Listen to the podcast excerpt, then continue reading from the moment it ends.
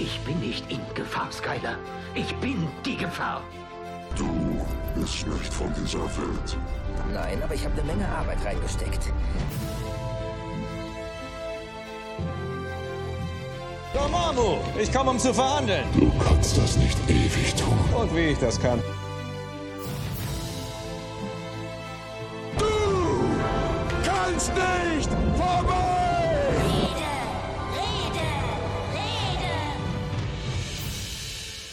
Fast schon November in Deutschland. Die Film- und Serienrepublik äh, neigt sich in ihren Themen dem Jahresende entgegen und so haben wir uns gedacht, dass wir heute mal passend zur kalten Jahreszeit eine etwas düstere Zeitepoche in den Mittelpunkt unserer Sendung stellen. Am Mikro ist der Tim und der Olli wird euch gleich sagen, äh, worum es heute gehen wird. Hallo nach Frankfurt, hallo Olli.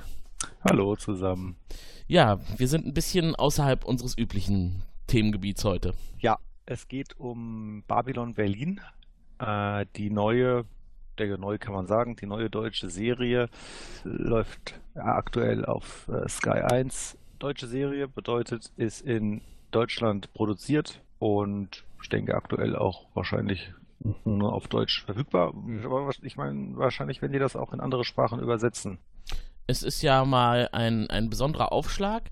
Es ist tatsächlich eine, eine deutsche Serie und äh, ich erinnere mich an kurze Vorgespräche mit dir. Du hast sie doch als bombastisch bezeichnet oder als, als Serie von Weltniveau? Ja, das stimmt. Also ich- weiß gar nicht, ob es eine andere deutsche Serie gibt, die diesen äh, Standards, wie man sie eigentlich nur von, von äh, amerikanischen, von britischen Serien kennt, die das wirklich äh, einhält. Also da hat, glaub, aus meiner Sicht hat da die deutsche Serienwelt äh, eine ganz, ganz wichtige Marke zurückgelegt mit der Produktion. Das macht natürlich neugierig. Sowas sind wir in Deutschland ja eigentlich nicht gewöhnt.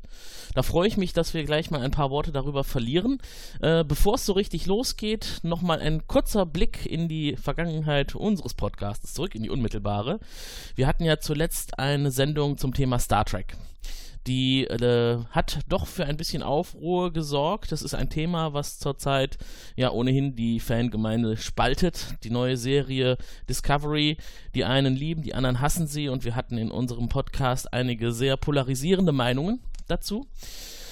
Und das hat dazu geführt, dass unser lieber Kollege Felo, den ihr künftig hauptsächlich bei Live-Podcasts, also bei äh, vor Ort aufgenommenen Podcasts hören werdet, ähm, seine Meinung, da fühlte sich der ein oder andere ein wenig auf den Schlips getreten.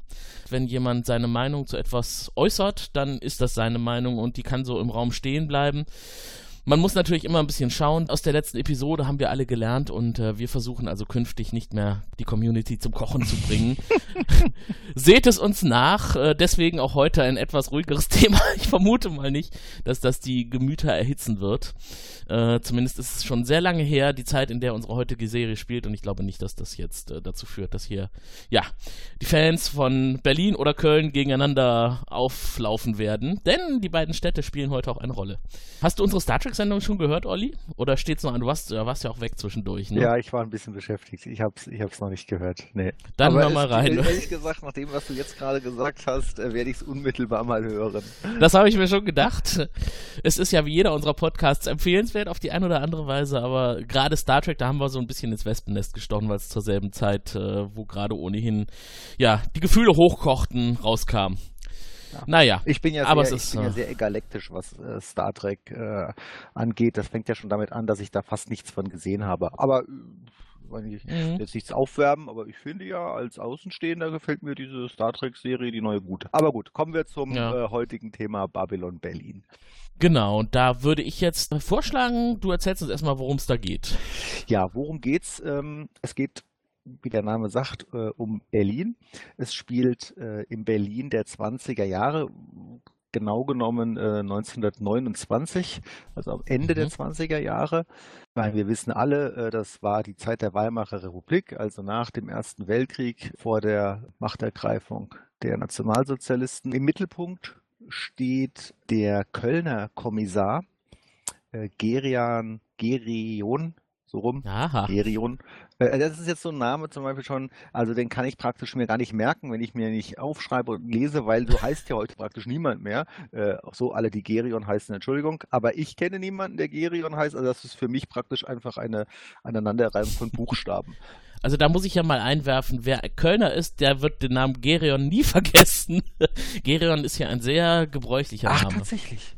Ja, Ach, hätte ich also kein Name, der heute noch sehr Mhm. gebräuchlich ist, aber aus der Vergangenheit. Vieles heißt irgendwie Gerions Klösterchen Mhm, mhm. oder Gerions Brücke und alles Den Namen habe mögliche. ich ja vorher noch nie gehört. Ich meine, offensichtlich Ja. klingt es nach einem Namen. Es ist jetzt nicht irgendwie Wurstsalat, aber also es geht um Gerion äh, Rath. Das ist ein Kölner Kommissar, der nach Berlin kommt und dort ermittelt. Da weiß man am Anfang halt nicht genau, warum ermittelt er da. Er ermittelt offensichtlich bei der Sitte.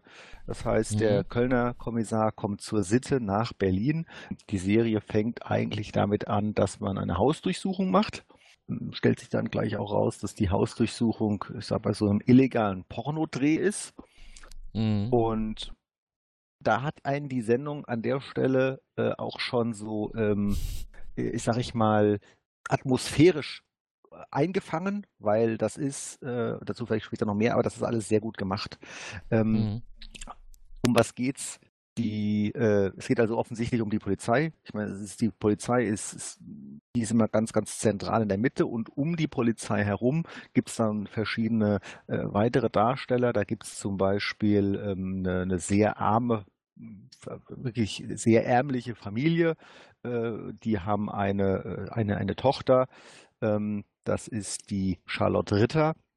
Das ist also auch eine, um die es immer wieder geht, äh, die bei der Polizei arbeitet, gelegentlich arbeitet, ähm, vielleicht auch hauptberuflich arbeitet. Das muss man der, im Laufe der Serie so rausbekommen. Da sieht man auch schon, dass äh, die Arbeitswelt 1929 vielleicht noch ein bisschen anders war.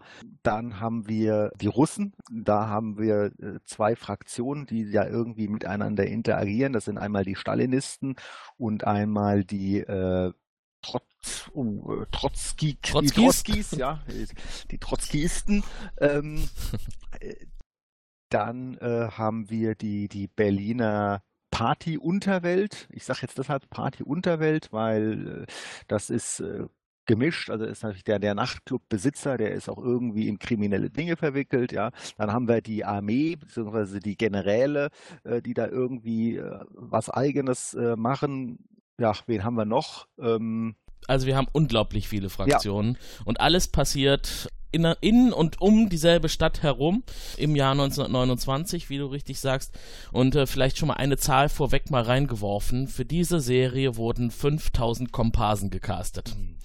Das lässt vielleicht schon mal so ein bisschen erahnen, was das für ein gigantischer Aufwand war, diese Serie zu produzieren. Ja, und die haben ja auch einen Stadtteil, also Stadtteil gebaut, ist jetzt zu viel gesagt, aber die haben die, die, die Mhm. Straßen, ähm, diese da, die, in denen das immer spielt, das, das äh, haben die sehr, sehr schön gebaut. Also äh, atmosphärisch aus meiner Sicht ist es, ist es ganz, ganz groß. Wie ist es denn dazu gekommen, dass es äh, zur Serie kam? Ich erzähle mal ein bisschen was zur Produktion. Also, Titel haben wir gesagt, Babylon Berlin. Da denkt der ein oder andere ja erstmal an Babylon 5, aber mit Science Fiction hat es nichts zu tun. Äh, Produktionsland Deutschland, Originalsprache Deutsch. Auch das hö- hören und lesen wir nicht oft beim Film- und Serienrepublik Podcast.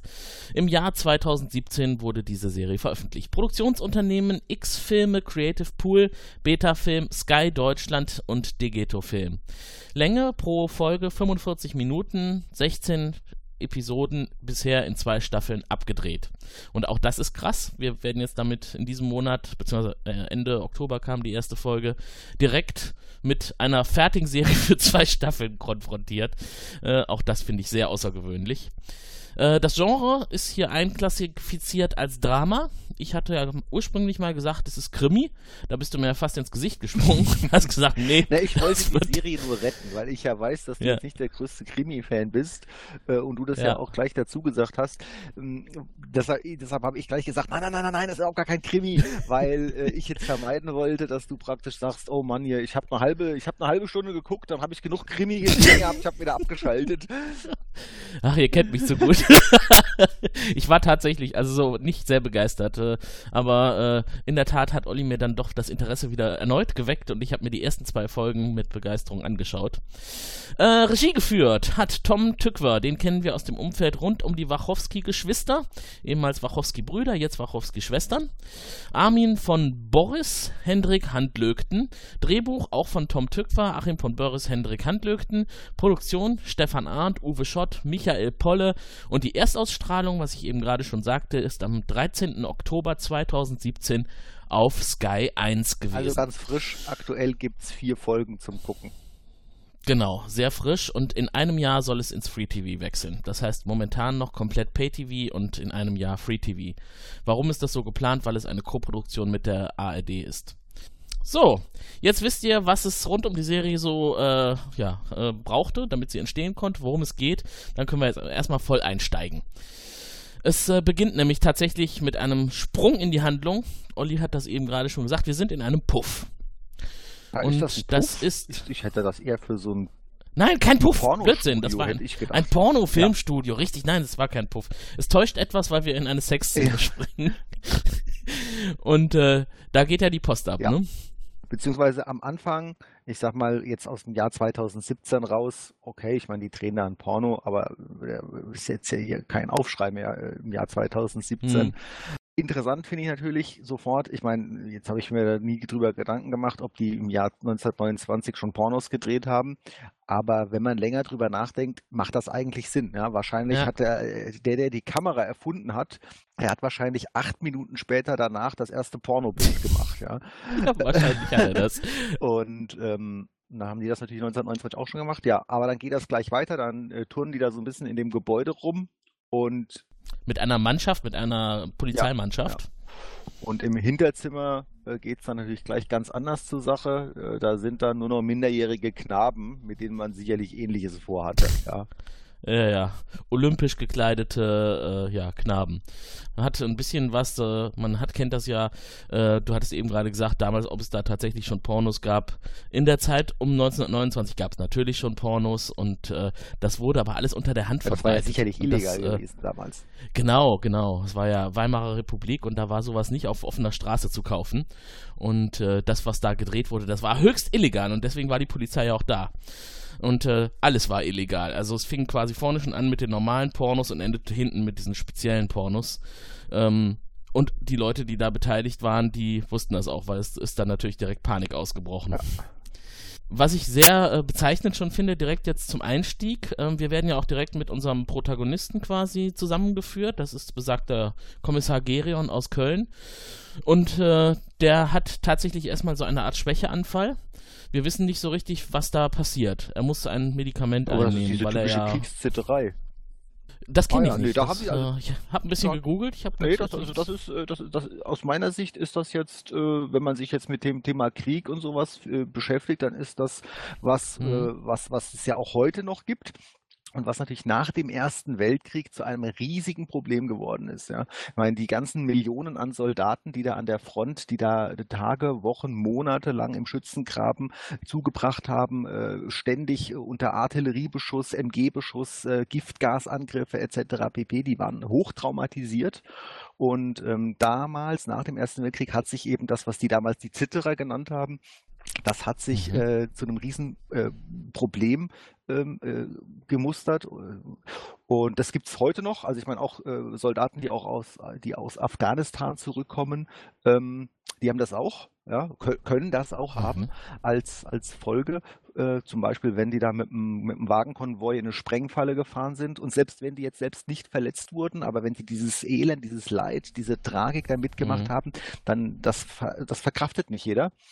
Währenddessen das aber heute ja als, als Krankheit äh, anerkannt ist, war das natürlich damals, und das schildert ja auch die Serie, war das damals als Krankheit überhaupt nicht anerkannt. Ja, das waren einfach, da hat man einfach Ja. gesagt, ja, das äh, ist halt ein Kriegszitterer, der, der kann, der packt's halt nicht, das ist halt ein Depp, äh, da ist er jetzt halt eine arme Sau fertig. Ja.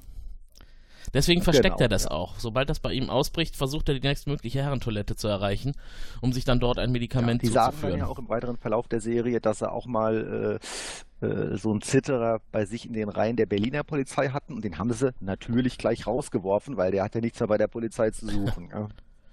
Ja, ja, Ja. so ein Feigling. Ja, okay, okay, dann ist das auch geklärt. Also ich hatte gedacht, das wäre vielleicht Diabetes, aber das ist natürlich jetzt noch passender zum Thema. Er äh, ist ja temporär in Berlin, das heißt, er hat. Heißt das im Übrigen. Ah, ja, doch, den Begriff kenne ich, richtig. Hm.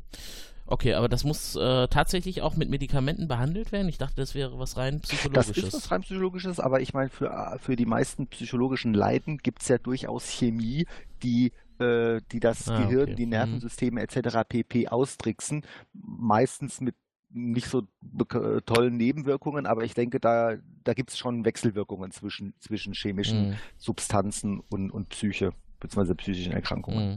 Gerion ist äh, jetzt in Berlin äh, abkommandiert und sie sind jetzt äh, im Filmstudio und äh, jagen einen der Verantwortlichen für diesen, für diesen Auftritt im Studio über Dächer und stellen ihn dann an einer Stelle auch tatsächlich. Und äh, im entscheidenden Moment, wo es dann also kritisch ist, stehen sich Gerion und der, was war das, war glaube ich so eine Art Studioleiter? Der Regisseur oder? hätte ich gesagt, ja. Der Regisseur, ne? Ja, genau. Also anscheinend nicht der Hauptverantwortliche, den sie gerne haben wollten, aber so eine Art, ja, Unterkopf, der auch Mhm. Informationen weitergeben könnte. Und es ist ein bisschen brenzlig an der Stelle, denn Gerion hat auf der Jagd nach ihm seine Waffe verloren. Die ist in einen dieser Lichtschächte gefallen. Es war eine relativ hohe äh, Kraxelei über ein Brett zwischen zwei Häusern, über einen Hof hinweg. Alles dunkel. Da haben wir übrigens auch das erste Mal so richtig die Kulisse gesehen. Berlin, das ist ein bisschen so über die Hausdächer ähm, gezogen worden, die Kamera.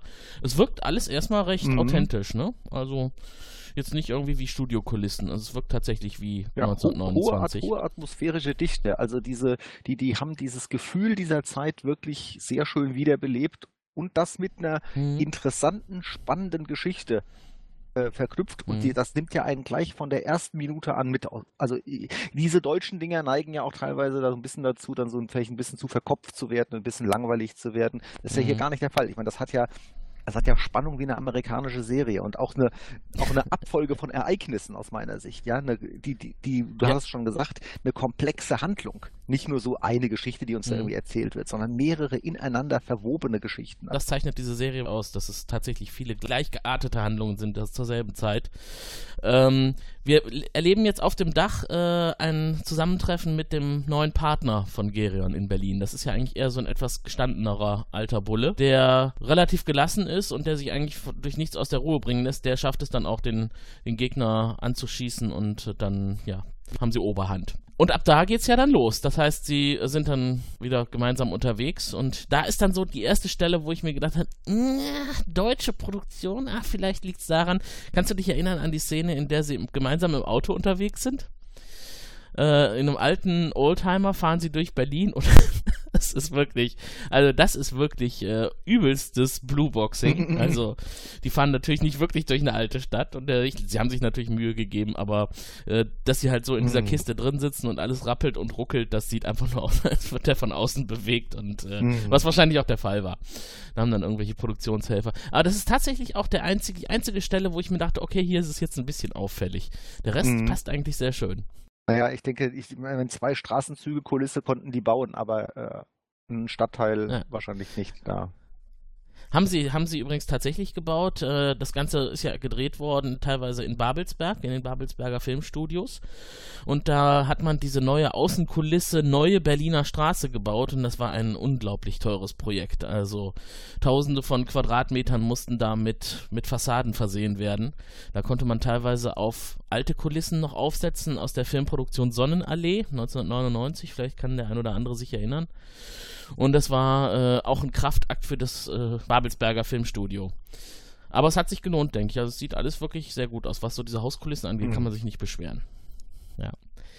So, und dann haben wir unsere erste Parallelhandlung. Äh, es geht um die Russen und da sind wir irgendwo im Wald und äh, es nähert sich ein, ein 1500 Eisenbahnzug. Kilometer Ein- vor Berlin oder irgend sowas.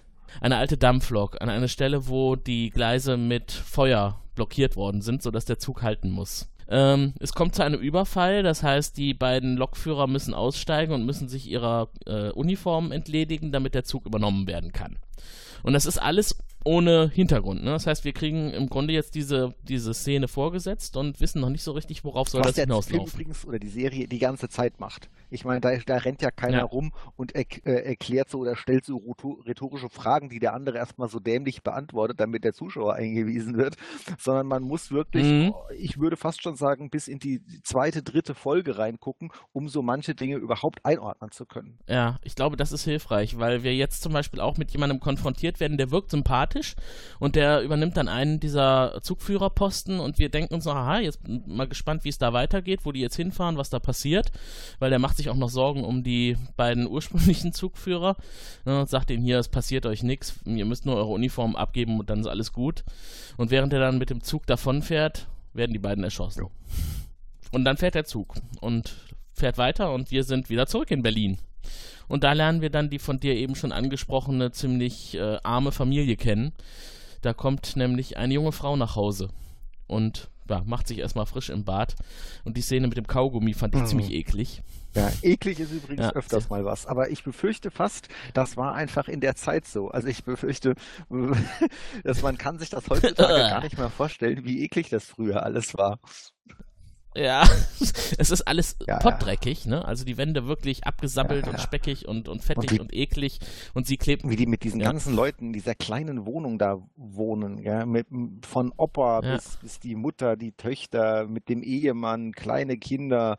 Äh, also da ist Privatsphäre, äh, wissen die nicht mal, was es Mhm. heißt. Aber sie fühlen sich wohl, ne? Also ich habe so den Eindruck, sie ist da voll integriert und ist auch ihre Mitbewohnerin, kommt dann zu ihr und sie quatschen so ein bisschen. Also es wirkt alles recht Ja, heiter das, eigentlich. also da, ich habe ja jetzt schon mehr gesehen, als du gesehen hast. Ich glaube, so. das, das täuscht in dieser Szene.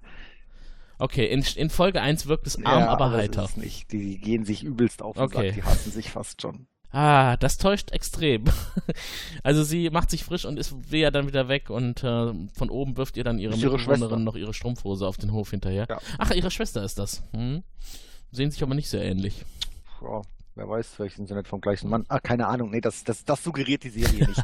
äh, Ja. aber es ist ganz sicher eine Familie. Die sind alle verwandt miteinander. Außer der Mhm. Mann, das ist ein angeheirateter. Ja, und sie, sie hat, sie hat Jobs und äh, ist jetzt gerade unterwegs ins Polizeipräsidium und das ist tatsächlich nicht so ganz klar. Ist sie da jetzt angestellt oder ist sie Freelancer? Weil äh, sie ist ja da in einer Gruppe von Frauen und die, denen werden an der Treppe Ja, Jobs das Prinzip verteilt. ist halt klar. Ich meine, Frauen werden nicht angestellt, ja, Mhm. beziehungsweise nicht diese Mhm. Schreibkräfte, sondern die sollen sich da morgens bitte einfinden und wenn man was zu schreiben hat, dann bezahlt man den für die 1, 2, 3, 4, 5 Stunden. äh, Und wenn man nichts Mhm. zu schreiben hat, können die alle wieder nach Hause gehen. Ja, die, die Angestellten, ähm, das, ist, das sind die äh, Männer, das sind die Kommissare. Wobei auch das wird nachher nochmal ein Thema, dass sie auch äh, eine der sehr wenigen Jobs, die es da gibt, äh, tatsächlich haben möchte. Ja. Aber auch da wird schon gesagt, also Frauen hier äh, gibt es gar nicht. Ähm, ja, das ist, ich meine, das ist ja auch ein, ein durchgehendes Thema der Serie, äh, da- dass die, Mhm. die, die, die Zeit beleuchtet, äh, wie es ja eben mit, mit Arm und Reich, äh, Mann und Frau, äh, Kommunist, Sozialist, äh, Militär, ja, das Polizei. äh, ja, kann man sich eben Ah. vieles nicht vorstellen. Und das finde ich, äh, ich habe es ja schon x-mal gesagt, aber das ist, weil die Serie so atmosphärisch gut gemacht ist, finde ich, kann man das alles sehr, sehr gut verstehen. Ich meine, das sind ja alles Dinge, da ist ja nichts dabei, Mhm. was man nicht schon irgendwo in der Schule oder in einem Buch oder wo auch immer mal gelesen hätte. Das ist, da ist nichts Neues dabei. Aber ich habe da, da, da reicht vielleicht meine Vorstellungskraft nicht dafür, mich mir das so plastisch auszumalen. Und wenn man das dann in der Serie so vorgelebt bekommt, wenn man Jetzt nehmen wir mal diese Mhm. Armut, weil wir es ja gerade da, davon hatten. Äh, Ich meine, diese, dass die Leute damals arm waren, dass die auf engsten Verhältnissen gewohnt haben, ich denke, das überrascht jetzt keinen. Aber äh, also, wenn man das dann mal so sieht, wenn man die Szene mit dem Kaugummi sieht, ja, dann, dann nimmt die einen ganz Ach, anders ja. mit und dann hat man da wieder auch ein viel besseres Verständnis dafür, wie es denn wirklich war oder wie es sein hätte können. Ja, das stimmt. Also es ist mir gerade bei dieser Szene auch nochmal ins Bewusstsein gekommen, dass es vielleicht wirklich damals so war. Weil im ersten Moment dachte ich, oh, das ist jetzt aber ziemlich eklig oder ziemlich ungewöhnlich. Aber wahrscheinlich hatte sie tatsächlich einen Kaugummi und der wird dann, wenn sie ihn gerade mal nicht braucht, irgendwo hingeklebt, unter die Badewanne oder so, in irgendwie so eine dreckige, speckige Ecke. Und dann kommt er wieder in den Mund, kaut ein bisschen weiter, dann kommt er wieder raus, wird an die Wand geklatscht, dann wird der Spiegel an den Kaugummi Ja, geklebt, ja. dann schminkt man sich, Ja. Kaugummi wieder ab, Ja. Spiegel ab, wieder in den Mund zurück. wie die sich schon waschen. Also das würde ich ich ja gar nicht waschen nennen. Ja. Das würde ich ja Dreck verteilen nennen. Hm. Also aus meiner Sicht hat ja Waschen Mhm. was damit zu tun, dass man nachher, also dass man erstmal sich nur mit sauberen Dingen versucht zu waschen und nicht schon, also äh, man Mhm. kann ja nicht, aus meiner Sicht nichts nehmen, was schon dreckig ist und dann versuchen sich Das Waschbecken allein. Sorry, da ist ja man ja nachher dreckiger, als man vorher war. Aber Das Waschbecken, das sieht ja, ja. aus wie noch Nein, nie geputzt. Das war sicherlich auch nie geputzt, weil ich glaube nicht, Ja. dass die äh, hier zum äh, hier wo kauft man Spülschwämme, äh, zu Rewe geht, ja, und, und, Mhm. und sich da so einen Schwamm und ein Scheuermittel kauft. Nee, die haben nämlich auch Mhm. kein Scheuermittel gehabt und auch, auch keinen Schwamm. Mhm. Also Mhm. das ist schon, das ist schon, ich finde, das ist schon echt interessant und das ist gut gemacht und, und das Ja, nimmt das ja. nimmt einen in die Zeit und in die Situation sehr gut mit. Man muss aber dankbar sein, dass es nicht in Schwarz-Weiß gedreht Ja, auf jeden, ist, Fall, auf jeden ich. Fall. Man will nichts Schwarz-Weißes sehen. Das ist- Und das, das übertreibt die Serie auch nicht. Ich meine, die übertreibt dann Mhm. letztlich ja auch so ein bisschen vielleicht mit den Handlungen und sowas. Ich meine, aber das, das will man ja auch, weil ich will ja keine Geschichtsdokumentation sehen. Also wenn ich Mhm. eine der Geschichtsdokumentationen hätte sehen wollen, hätte ich mir genau eine solche angeguckt. Ist es übrigens auch ist nicht, es ne? nicht. Also es Nee, ist, es, äh, ist eine hm. unter, es ist eine unterhaltsame, eine unterhaltsame Serie mit Aspekten von Krimi bis Verschwörung, von Klassenkampf bis weiß ich nicht. Aber die ist eben gut gemacht. Und ich finde, das ist auch sowas, Ja. was amerikanische Serien, englische Serien ja eigentlich auch immer machen. Die stellen, was die darstellen, Mhm. machen die dann auch nicht billig oder sowas. Du musst die Leute schon Mhm. abholen Mhm. im Jahr 2017, wenn du eine Serie machen willst. Also was mir inzwischen aufgefallen ist, was auch eine gute Serie ausmacht, ist, wenn die Personen irgendwo dem Zuschauer nahegebracht äh, gebracht werden und man äh, weiß, wie, wie jetzt einer tickt und wie der reagiert und äh, man hat eine Mhm. Beziehung aufgebaut zu der jeweiligen Person. Das wird hier ganz schön gemacht. Ich finde auch in der, im Zusammenspiel zwischen Gerion und dem Kollegen Bruno Wolter, wie die beiden halt gemeinsam ermitteln in diesem Mhm. Pornoring-Fall. Das ist, äh, das ist äh, wirklich atmosphärisch und das passt auch. Und so die Sprache, der eine spricht so diese Mhm. Berliner Schnauze, ne, und der andere dieses Kölner, diesen leichten Kölner Singsang. Äh, es ist schön. Das ist einfach auch, auch gut recherchiert und äh, da Mhm. wird einem was geboten, was nicht alltäglich ist, wenn man andere Serien betrachtet. Das ist einfach mal ein bisschen mehr Qualität. Und das ist schön. So, und im Polizeipräsidium, sie ist übrigens Stenotypistin, Charlotte Ritter, trifft sie auch zum ersten Mal auf Gerion. Und äh, sie will ja einen Job da haben. Sie kriegt erst keinen, aber dann kriegt sie doch einen. Und äh, wird also abkommandiert und dann haben die beiden das erste Mal miteinander zu tun. Und da, da ist aber wieder, das ist aber schon so ein bisschen äh, stereotypisch. Wir denken uns jetzt natürlich, was passiert. Die beiden werden natürlich wahrscheinlich für die ganze Serie jetzt irgendwie miteinander zu tun haben. Das ist halt der männliche und die weibliche Hauptdarstellerin. Ja. Und sie rettet ihm ja auch erstmal das Leben. Wobei Panikattacke, gut, das hätte ihn vielleicht nicht das Leben gekostet, aber er hat äh, im Büro so einen Anfall, über den wir sprachen, und zieht sich auf die Toilette zurück und schafft es dort aber nicht, sein Medikament zu nehmen. Und sie hat das irgendwie mitbekommen, dass er sich dahin geflüchtet hat und Ja, und sie hat unterstützt das deshalb mitbekommen, Also- weil äh, es in, in diesem Polizeigebäude 54 Toiletten gibt. Davon sind 50 für Männer und 4 für Frauen. Ja. Ups. Ja, als es ihm dann wieder besser geht, spricht er das auch an, ob er oder Oh. sie sich im Raum vertan haben. ja, und dann bringt sie das Beispiel mit den 54 Toiletten. Ja, denn er, über, er überlebt und kommt da wieder raus. Und dann sind wir nicht mehr in Berlin, dann sind wir wieder zurück beim Zug. Oder habe ich eine, eine kleine Nebenhandlung vielleicht vergessen? Ach genau, richtig. Was war denn da- das, das, was sie gefunden haben in dem Filmstudio? Das war ja ein Ausschnitt äh, in einer Sammlung von Filmdosen, ein, ein kleines Dia oder ein, ein Positiv, ein abgebildetes Positiv, wo ein, ein Herr mit zwei Frauen Sex so einer hatte. Sadomaso-Szene, Und würde ich sagen, oder? Ja. Genau, ein bisschen was Spezielles. Und äh, dessen Kopf war weggekratzt. Also so richtig runtergekratzt von dem Positiv. So dass man also nicht erkennen konnte, wer das ist. Und das sollte aber rausgefunden werden. Das wollten sie jetzt recherchieren. Es gibt da Vermutungen, dass das po politisch sehr heikler Akt ist, wer das sein könnte. Äh, und da gibt es Verwicklungen, die vielleicht sogar bis nach Ja, den Köln Namen sagen noch. Also es, es geht ja um den Ja. äh, Kölner Oberbürgermeister Adenauer, späterer Bundeskanzler, Hm. ähm, und der steckt da wohl irgendwie in so einer ich meine, die sagen ja nicht, er ist hier so ein Perverser, der im Sadomaso-Studio war. Die sagen ja nur, er war Mhm. verwickelt in diese ganze Geschichte und wird jetzt erpresst. Ja, also Fakt ist, er wird erpresst. Ja. Ähm, und der, die Spur führte eben nach Berlin. Das ist jetzt auch, jetzt hat man auch die, den Grund kennengelernt, warum der Kölner Kommissar nach Berlin entsandt wird. Weil er da am ehesten in der Lage ist, das, dieses Thema zu ermitteln, dieses spezielle.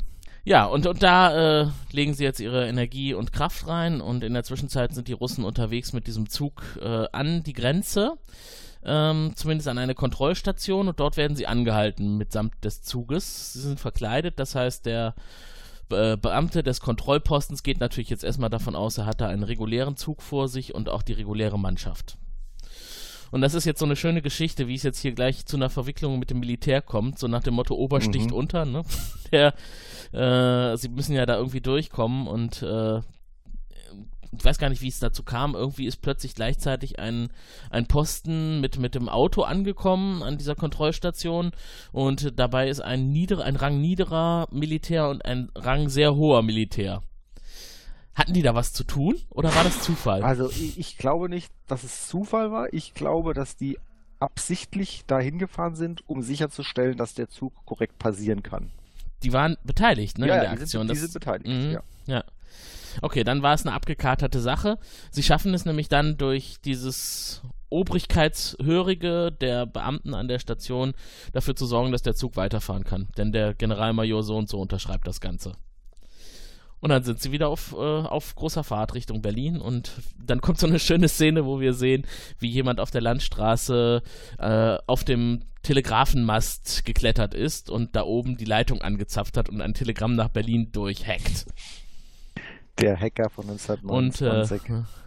äh, äh, genau, so ging das halt früher, ne? Wenn, wenn du damals gelebt hättest, müsstest du auch oh nein, solche ich Holzdinger nicht hochklettern. Hochklettern von solchen Masten. nee, ich, ich befürchte, das wäre ich auch nicht. Wissen wir eigentlich, was in dem Zug drin ist? Noch nicht, ne? In der Noch ersten nicht, Folge. nee, nee. Der Zug fährt. Wir wissen, es hat irgendwie russische mm, Beziehungen. Und äh, jetzt sind wir wieder zurück in Berlin und da sind wir im Nachtclub. Und das finde ich ist ja eine der großartigsten Szenen, die wir in den ersten zwei Folgen zu sehen kriegen. Das wirkt wirklich sehr surreal, ne?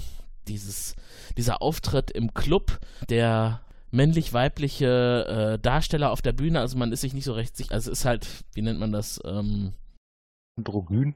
And, genau, ein sehr androgyner Künstler, der also singt und äh, unten tanzt das Volk und äh, das sieht alles sehr seltsam aus. So hat man halt getanzt Nee, 1929. und mich, und mich nimmt das wieder voll mit. Ich finde, das ist Mhm. so, das sind wieder so Dinge, das hat man mal auf einem Bild oder irgend sowas gesehen, ja. Mhm. Und das ist jetzt hier einfach, einfach schön ausgemalt, schön umgesetzt, so dass man sich das wirklich richtig vorstellen kann und kann so richtig so, ah ja klar, genau so war es gewesen. Man, man fühlt das einfach. Mhm. Aber wir wissen noch nicht so richtig, was da jetzt passiert und wir kennen auch da wieder niemanden. Und äh, ja, ob das jetzt irgendwie äh, wieder der Untergrund ist oder ob da vielleicht die Polizei selber ein- und ausgeht, äh, wer, wer der Herr bzw. die Dame auf der Bühne ist, man weiß das alles noch nicht. Und das hat mich im Grunde in Folge 1 und 2 die ganze Zeit hin und her gerissen, dass ich nicht wusste, was haben die überhaupt alle für Beweggründe, um da aktiv zu sein. Aber das ist natürlich, um das Thema erstmal aufzubauen und um, um Atmosphäre zu schaffen und äh, das äh, Setting der gesamten Serie aufzuziehen. Mhm. Man muss auf jeden Fall aber schon ein bisschen wach sein. Also hier so im Halbschlaf gucken, die Serie, ich glaube, da tut man sich irgendwann schwierig, weil durch, was du sagst, da wird nichts erklärt, sondern man muss immer sich das alles so selbst zusammenbasteln und auch wieder so, ah ja, das, jetzt macht die Szene von vorhin Sinn und so. Äh, ja, das macht Spaß, aber man muss genau zugucken. Äh, ich glaube, in unmittelbarer Nähe des Nachtclubs war dann die Druckerei der, der Russen. War, das- war das, nicht sogar in so einem ob Hinterhof? das in unmittelbarer Nähe ist, das Wirkt das, fast das, so, weil die Kamera so schnell rüber Mhm. wechselt. Mhm. Aber das könnte aber auch ein Kilometer oder fünf oder so entfernt sein, würde ich Ah. sagen. Okay. Da wird nämlich das, das äh, eingegangene Telex vorgelesen. In irgendeiner Form eine Information, dass der Zug Richtung Berlin unterwegs ist und dass sie es geschafft haben. Und dann bricht da der große Jubel aus. Da ist ja auch äh, eine weitere weibliche äh, Person zu sehen, die ähm, war. Ich habe den Namen jetzt schon wieder vergessen, aber wichtig. Zumindest hatte man den Eindruck, sie spielt eine, eine wichtige politische Rolle in diesem russischen Verf äh, Geflecht. Ja, ich meine, in diesen, bei diesen Kellerseparatisten oder wie wir es jetzt auch immer nennen wollen, Ja. äh, da gibt es ja zwei äh, relevante Personen, die Frau und der Mann. Also äh, die Frau ist ja auch die Sängerin aus dem Club, oder? Ist sie das? Das kann gut sein, ja. Ich dachte, die Frau ist die Sängerin aus dem Club, ja. die eben auch hier für die äh, Trotzkis äh, in Berlin kämpft. Und der Mann ist der äh, Kara, Kara, Kara, Karadov, wie auch immer, äh, Mhm. dieser, dieser Geiger. Ja. Mhm. Mhm. Und der, also der, der Rest sind Hm. Genau, der Rest sind eigentlich die Angestellten in dieser Druckerei. Ja. Die, also was heißt Angestellte? Also die nutzen das halt als, als Tarnung, diesen Druckkeller. Und äh, ja, aber irgendwie scheint das Ganze aufgeflogen zu sein. Der eine verabschiedet sich nach draußen in den Innenhof aufs Klo und in der Zeit, wo er das tut, kommt ein, äh, ein Streifenwagen an und da unten geht's dann so richtig zur Sache. Aber Streifenwagen ist jetzt. Äh, ja, so getarnt, oder? Aber das war doch die Polizei, oder? Nein, das ist, das, ist die, das ist die russische Geheimpolizei gewesen. Weil die, Ah. weil die Frau, die Frau war in der Botschaft und hat die ganze Truppe, die, die, die Trotzki-Leute, an die, Sta an die Stalinisten in der Botschaft verraten. Daraufhin ist die Ah. Geheimpolizei äh, der Russen, äh, der Stalinisten, eben gekommen und hat die alle äh, mal kaltblütig ermordet. Hm. Man sieht, du bist in dem Thema wirklich besser drin als ich. Es, es wirkte für mich irgendwie wie so eine getarnte, äh, ununiformierte Polizeieinheit der Berliner Polizei. Aber gut, die würden natürlich nicht da unten alle erschießen. Ich habe natürlich auch den Vorteil, dass ich jetzt schon zwei weitere äh, Folgen geguckt habe und ich meine, die Serie erklärt Mhm. ja sehr viel rückwirkend. Insofern. Hm. Dann hoffe ich doch mal, wenn ich jetzt weiterschaue, dass äh, mir da auch mehr klar wird. Es ist auf jeden Fall so, dass die Serie sehr viele Ansatzpunkte bietet, wo man unbedingt wissen möchte, wie geht's denn jetzt weiter. Und ich habe gerade schon gesagt, der eine hat sich ja aufs Klo zurückgezogen. Später wird auf das Klo noch geschossen, weil man halt ausschließen möchte, dass da noch jemand drin ist, der vielleicht Zeuge war. Und dann hat man sich auch gedacht, oh, jetzt hat er sein Leben ausgehaucht, weil der saß ja da drin auf dem Donnerbalken. Aber die Tür schwingt auf und er saß nicht auf dem Donnerbalken. Also gehen wir davon aus, er hat es rausgeschafft. Mhm. Hat er aber nicht. Er hat es reingeschafft. Abgetaucht. Richtig. In die, Scha in die üble Kotgrube. Und das Auch ist eine so ganz richtig, bittere Szene, ja, ja. richtig, richtig eklig. Also bis zur Nasenspitze Ja, ja. in dieser und Suppe die Boote drin. fahren an ihm vorbei. Ja. und legen an. Und, und so schließt dann auch diese Szene, ne? Man Ja. sieht dann noch, wie er da unten ist und zittert und äh, sich, äh, ja, wahrscheinlich so schnell wie möglich da wieder raus will.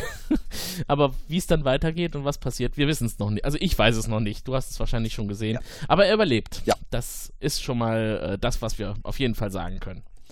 Das ist äh, zumindest so, was die, den Einstieg in die Serie betrifft, Babylon Berlin für mich bisher gewesen Das waren die ersten zwei Folgen gewesen. dann würde ich vorschlagen, wir werden jetzt noch ein bisschen was über die, über die Serie und über das Setting als solches sprechen, denn da gibt es ja doch noch einiges. Ich hatte ja eben gesagt, dass die Serie schon komplett abgedreht ist. Das Ganze begann 2015 und man musste erstmal die Finanzierung irgendwie stemmen. Und ich finde, jetzt wo man weiß, wie das Ergebnis aussieht, ist einem auch klar, wo das ganze Geld hingeflossen Hm. ist. Jede Folge kostet 2 Millionen Euro. Budget war zuerst auf 25 Millionen Euro für eine Staffel beziffert und später wurde das Budget auf 40 Millionen gestreckt. Zweieinhalb Millionen pro Folge. Eine Tatortfolge kostet ungefähr 1,27 Millionen Euro. Die Finanzierung, das hat man also so gemacht, sollte eigentlich hauptsächlich von X-Film Creative Pool eingebracht werden und äh, von der ARD nochmal 9 Millionen zusätzlich, von Sky 4 Millionen und irgendwie hat man dann am Ende doch irgendwie viel mehr ausgegeben, als man gedacht hat, sodass dann auch noch das Medienboard Berlin-Brandenburg mit 150.000 Euro nochmal einspringen musste.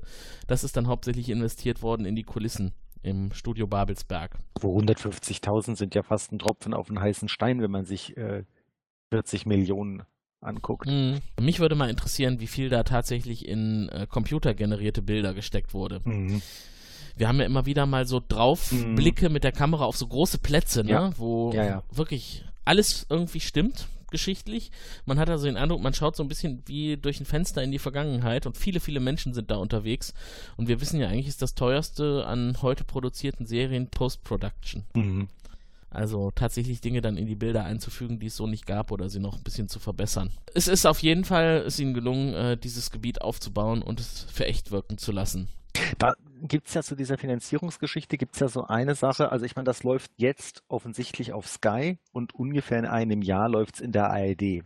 Wenn man Mhm. sich jetzt halt anguckt, und die Zahlen habe ich an anderer Stelle gelesen, dass die ARD 12 Millionen alles in allem gezahlt hat und Sky 5 Millionen. Ja. dann finde ich, muss man länger drüber nachdenken, warum das Sinn macht, dass der, der mehr als doppelt so viel zahlt, es ein Jahr später bekommt als der andere. Also Mhm. ich meine, super, die haben die Serie finanziert bekommen, die haben sie gedreht, ist eine tolle Serie, ich kann sie jetzt gucken. Okay, also das müssen wir erstmal einen Haken dran machen, das ist ja eine Riesengeschichte. Äh, Ja, Hauptsache das. aber nichtsdestotrotz klingt es für mich so ein bisschen nach einem schlechten Deal für die ARD, wenn die mehr zahlen, und ich jetzt nicht 5 Euro mehr oder sowas, sondern das Doppelte und das dann erst nach einem Jahr senden können. Also ich meine, ich, klar, ich meine, wenn das Sky jetzt nicht sofort senden darf, sondern wenn das ja auch jetzt in der ARD läuft, wäre natürlich irgendwie kein Grund, warum Sky daran beteiligt sein sollte. Aber Ja. also da, das kommt mir jetzt schon wieder irgendwie, kommt mir es verbackt vor. Aber ich glaube, das ist tatsächlich der Hintergrund. Äh, wenn du es im Pay-TV und im Free-TV bringen möchtest, dann muss das Pay-TV einfach vorher sein. Das geht ja gar nicht anders vom Konzept her. Sonst guckt es ja später keiner mehr, Hm. wenn es bereits im Free-TV lief. Wenn Sky sich nicht beteiligt hätte, dann hätten halt 4 Millionen Euro gefehlt. Oder Ja. wie waren es jetzt? 5 Millionen hast ja, du gesagt. fünf sogar, ne? gelesen, ja. Aber die ARD war zufrieden damit. Sie haben das ja als wegweisende Finanzierung für hochwertige deutsche Fernsehformate eingestuft. Planen also künftig auch mehr in der Richtung zu machen. Scheinen also, fühlen sich nicht über den Tisch gezogen. Hm. Ja, Aber vielleicht vielleicht- muss das so sein, keine Ahnung. Ich habe das gelesen und dachte so, so kurz gestutzt und denk so, mhm, Hm. was ist denn das für ein Deal? Aber gut. Ja, vielleicht gibt es ja auch noch Lizenzeinnahmen aus internationaler Ja, ja, Vermarktung. klar. Also Soweit- weiß man nicht, an wen das geht nachher. Ich ja, mein, doch, das weiß man. Dänemark hat es bereits gekauft, Schweden, Norwegen, Finnland, Island, Italien, Großbritannien, Spanien und Belgien. Und wer kriegt das Und auch, Geld? Das ist die gute Frage. Vielleicht kriegt ja die ARD das Geld. Gell? Ich meine, vielleicht haben die ja für ihre 12 Millionen auch äh, tatsächlich äh, Anteile an, der, an den Gewinnen gekauft und Sky hat die Ausstrahlung gekauft. Das würde ja Sinn machen zum Beispiel. Nehmen wir mal an, dass die, dass die was zurückkriegen. Ich hoffe mal, die ARD gibt es noch, wenn das Geld zurückfließt. Momentan gibt es auch Planungen, ARD und ZDF zusammenzulegen. Mhm. Ja, im, äh, im Rundfunkrat ist das, glaube ich, als Vorschlag diese Woche aufgebracht worden. Dass man nur noch das ZDF als überregionales Programm belässt. Ah ja, und die ARD sind nur noch die Regionalsender. Genau, nur noch die dritten. Ich fände es ja gar nicht so verkehrt, muss ich sagen. Also die ARD ist jetzt nicht wirklich ein Sender, der mir viel zu bieten hat. Naja, in einem Jahr läuft da Babylon Berlin. Ja, okay. Das würde dann, das würde dann im Rechtsnachfolger laufen, im ZDF oder im dritten. ja. Übrigens, äh, in den USA wird Babylon Berlin auf Netflix laufen. Hm, lustig. Hm. Meistens Ja. laufen bei uns ja so die Dinge auf Netflix, die, äh, die in den USA irgendwo auf einem auf einem Kanal, auf einem richtigen Kanal laufen, ja. Mhm. Aber äh, anscheinend, äh, wenn, wenn das jetzt auch im, im Ausland läuft, äh, wird es doch wahrscheinlich. Ach, die, die synchronisieren überhaupt nicht, oder? Für Amerika, wenn. Machen die das mit Untertiteln? In der Regel? Das ist eine gute Frage. Ich habe irgendwie mal gehört, dass äh, Synchronisierungen im Ausland gar nicht so üblich sind. Also ich glaube, in den nordisch nordeuropäischen Ländern Also aus, wird ja alles im Original ja, aber das aus, also das würde ich anders, anders zusammenfassen, aus, aus meiner, meiner Erfahrungswarte raus. Ähm, die Sprachen, die sehr viele Leute haben, Deutsch, Englisch, Spanisch, Französisch, Portugiesisch, das wird ganz sauber synchronisiert, weil da hast Mhm. du genug Zielpublikum. Natürlich, wenn du jetzt hier in so Sprachen reingehst, wo es einfach nicht genug Leute gibt, ja, und das bist du bist du ruckzuck bei Norwegisch oder auch bei Ungarisch oder da gibt es Mhm. einfach nicht so viel. Da, da gibt auch der Markt dahinter ist ja dann nicht so groß, weißt du? Da lohnt sich das mhm. nicht und das ist ja tatsächlich so, die synchronisieren sehr wenig, das ist eigentlich alles im Original mit Untertiteln. Also ich, ich würde mal sagen, solange du diese Major-Sprachen hast, wird das korrekt synchronisiert. Ich, insofern könnte ich mir gut vorstellen, dass so eine Serie für die USA schon auch synchronisiert werden. Hm. Ja, ich bin mal gespannt, was dann die, äh, die Kritiken sein werden, wenn es tatsächlich im Ausland mal lief. Also das haben wir ja lange nicht mehr erlebt, dass was in Deutschland produziert ist, äh, im Ausland quasi dann als zweites spielt und Mhm. in Deutschland lief es Ja. zuerst. Jetzt haben wir mal die Möglichkeit, frühzeitig über die Themen zu sprechen und äh, alle anderen können dann später drüber reden. Aber einige haben es schon getan. Es gibt ja schon diverse Rezensionen, auch in Deutschland. Der Spiegel hat drüber geschrieben, Spiegel Online, in der Kultursparte. In der Süddeutschen Zeitung gab es Artikel und auch die Kollegen von Serienjunkies.de haben eine Rezension für die beiden Auftaktepisoden erstellt. Und das geht so grob in die Richtung, ja, äh, hohe Erwartungen waren im Vorfeld auf jeden Fall da. D historische Dramaserie gab es ja bisher noch nicht. Und äh, sie hat auch tatsächlich äh, geschafft, mit einer makellosen visuellen Umsetzung und starken Darstellern zu überzeugen. Und ich denke mal, das können wir ja bestätigen. Das ist ja auch unser Fazit heute schon. das stimmt. Allerdings, und das ist auch so zusammengefasst das Fazit aller Rezensionisten, um es mal so zu sagen. Man weiß nicht, wie die Geschichte weitergeht. Und man kann nur erahnen, wo es hingehen könnte, aber Klarheit hat man nicht. Dabei beruht das alles ja auch auf einem Roman. Also man könnte sich das auch anlesen. Könnte man vielleicht sogar mal tun. Wir verlinken mal in den Show Notes den, die Möglichkeit, diesen Roman zu bekommen. Ja, warum nicht? Hat sich auch schon eine Million Mal verkauft. Dann kommen jetzt noch ein paar dazu, unsere Hörer. Wenn ihr eure Meinung zu Babylon Berlin mal kundtun wollt und in unserem nächsten Cast dabei sein wollt, dann habt ihr jetzt die Möglichkeit dazu, mit uns Kontakt aufzunehmen. Und hier ist unsere reizende Stimme Christine. Ruft uns an unter Telefon 0221 570 70 70 schickt ein Fax an 0221 570 70 71 oder eine E-Mail an info at serienrepublik.de. Da sind wir heute mal gestrafft durchgekommen durch die Handlung. Das ist äh, auch mal eine Premiere für uns, dass wir mal unser Thema so gut und, und streng zusammenfassen konnten. Olli, so im Fazit. Babylon Berlin war jetzt die Empfehlung von dir. Ich habe es mir angeschaut. Ich fand es sehr gut. Du wirst es wahrscheinlich auch weiterschauen. Auf jeden Fall. Also ich, ich finde es ich find's richtig, richtig, richtig gut. Ähm, für mich eine klare Empfehlung. Also ich sag mal, wenn man jetzt so Historiensachen nicht mag, äh, dann ist es sicherlich nichts für einen. Ähm, wenn man Themengebiete, Krimi, Verschwörung, Klassenkampf, äh, wenn einen das auch alles irgendwie total ankotzt, dann ist es auch nichts für einen. Aber so andersrum ausgedrückt, wenn man die, wenn man diese Dinge, wenn man, wenn man die, die 20er Jahre, Berlin der 20er Jahre, äh, arm und reich gegeneinander, Klassenkampf, Pornografie, Prostitution, die russische Revolution mit den Stalinisten und den Trotzki-Leuten, die, die Partys der 20er Jahre, wenn das jetzt all diese Themen, die ich gerade gesagt habe, wenn man dabei sagt, ach nee, das, das interessiert mich ja auch immer, dann muss man die Serie geguckt haben, weil die ist, die ist atmosphärisch super, die nimmt einen richtig mit. Äh, ich finde es eine, eine komplexe, super interessante Handlung und auch vielleicht, wenn einem das ein oder andere nicht gefällt, das ist für mich einer der besten, vielleicht die beste deutsche Serie der letzten Jahre, international mit vorne dabei. Also ich wüsste fast keinen Grund, außer dem, die ich schon genannt habe, warum man das nicht gucken sollte.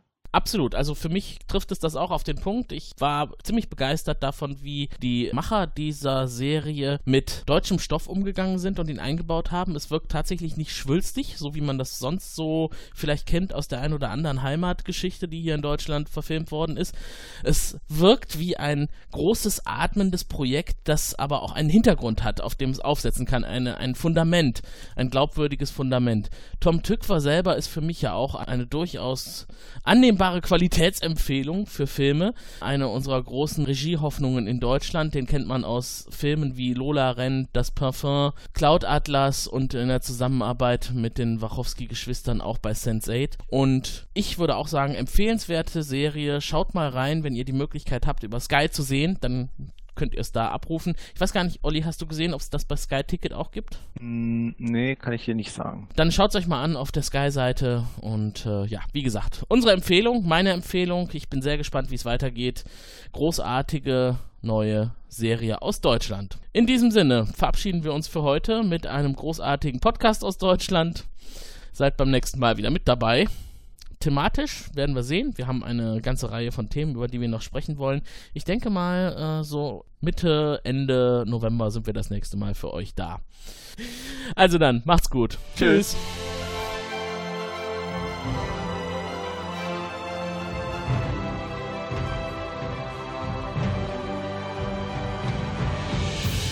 Flieht, ihr Narren!